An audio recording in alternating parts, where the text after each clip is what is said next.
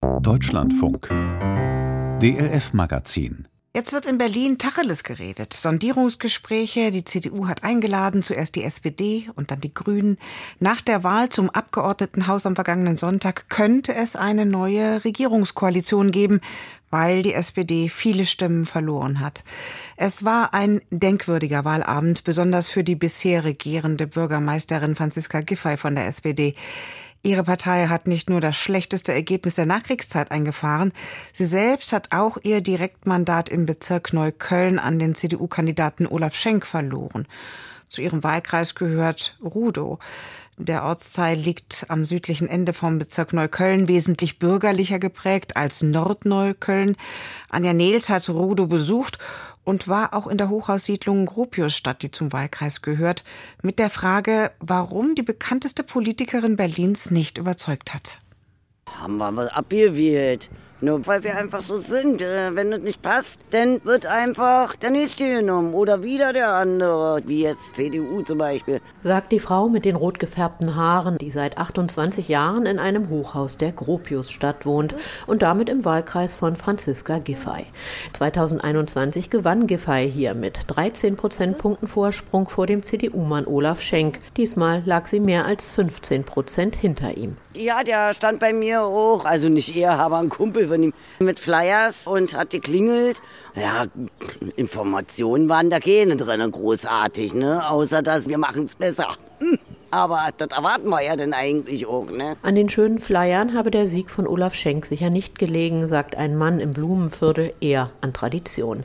Noch in Sichtweite der Gropiusstadt wohnen hier die besser situierten Rudower in einer älteren Einfamilienhaussiedlung mit gepflegten Vorgärten. Und genau hier war er am Sonntag als Wahlvorstand im Einsatz. Ja, in meinem Wahllokal habe ich 55 Prozent CDU gezählt. Jetzt sind, ich sag mal so, die normalen Verhältnisse wiederhergestellt. Hier ist eigentlich nicht viel SPD. 2021 habe Giffey vielleicht von ihrem Aufsteigerbonus profitiert. Dass sie dann in Berlin eine rot-rot-grüne Koalition gebildet hat, hätten ihr die Menschen in Rudow allerdings nicht verziehen. Weil ja hier es auch viele Autofahrer gibt, hier ist Randbezirk. Das heißt, hier ist man auch eher aufs Auto mal angewiesen. Ja, und die Grünen stehen ja eher dafür, weniger Auto zu fahren, mehr Radfahrwege und so. Das kam also alles nicht so gut an. Dazu käme, dass Olaf Schenk im Gegensatz zu Franziska Giffey wirklich aus Rudow kommt. Der wohnt, hat hier gewohnt, genau da drüben, ja. Ja, ja. Aber jetzt hat nicht mehr. das Haus jetzt verkauft.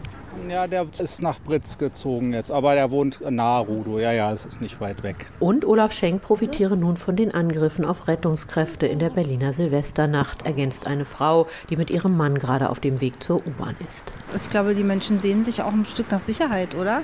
Also ich, ich glaube, die Frau steht an sich nicht für das Thema Sicherheit. Das ist nicht das, was sie ausstrahlt. Dennoch sei ihre Niederlage irgendwie traurig, sagt eine Dame mit hochtupierten Haaren und zeigt auf Franziska Giffey, die strahlend von einem übrig gebliebenen Wahlplakat herunterlächelt. Die war auch so eine liebe, anständige. Ich hab sie gemacht, ne? Lieb vielleicht, aber die Probleme in Rudow habe sie in letzter Zeit vernachlässigt, sagen zwei ältere Damen an der Bushaltestelle des M11.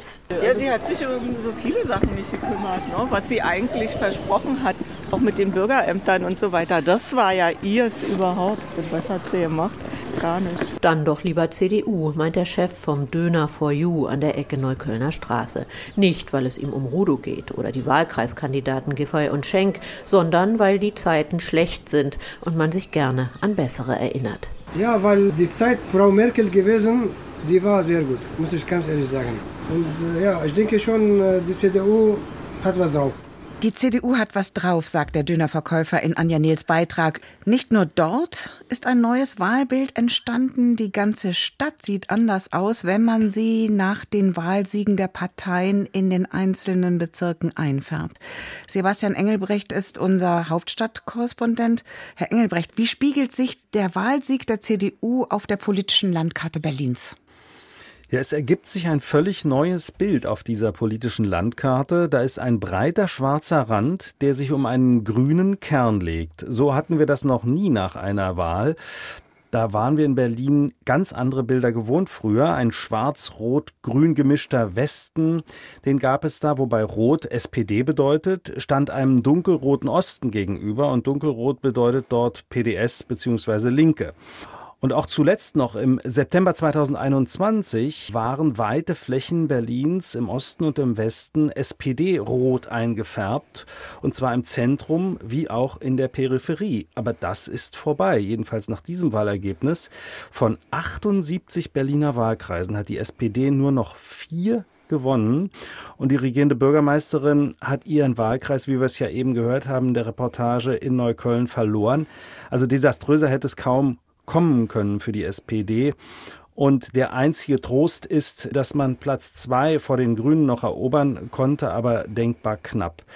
Das sind, finde ich, klare Zeichen einer Protestwahl. Die führende Partei der rot-grün-roten Koalition wird am deutlichsten gestraft. Aber jetzt will ich doch noch mal auch eine positive Nachricht damit verbinden. Man kann mit Fug und Recht sagen, die politische Spaltung der Stadt ist heute auf der Landkarte nicht mehr zu erkennen. In den Innenstadtbezirken bevorzugen die Bürgerinnen und Bürger die Grünen, am Rande die CDU. Ob im Osten oder im Westen, das mhm. ist gleich. Warum ist das so, dass die Grünen im Zentrum so stark sind, die CDU im Ring drumherum? Sie haben eben was gesagt von Protestwahl. Ist das der einzige Grund?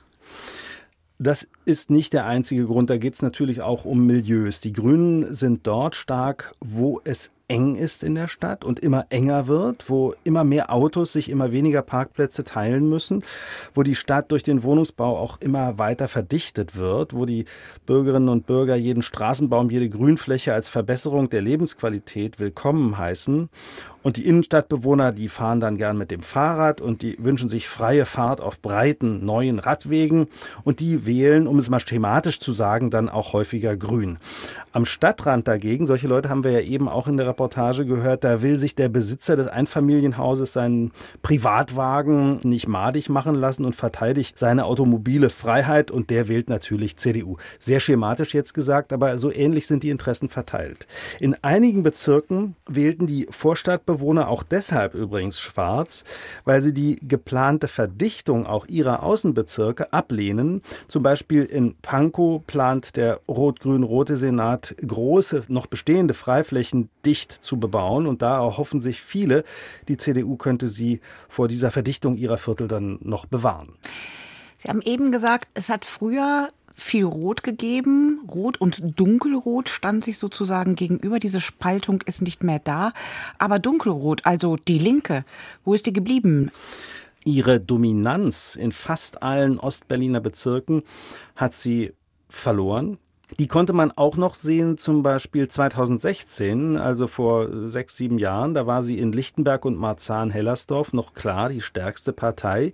Jetzt führt auch bei den Zweitstimmen in diesen Bezirken die CDU und auch die AfD konnte hier zwei Wahlkreise wieder erobern.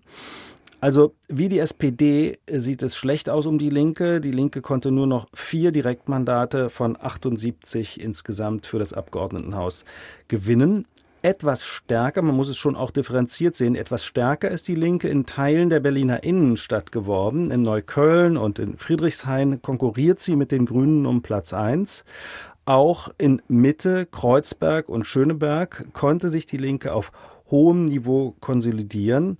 Die Linke wird also in Berlin langsam von der dominanten Partei des Ostens zu einer, die in der ganzen Stadt gewählt wird. Also absolut gesehen aber verliert sie an Stimmen.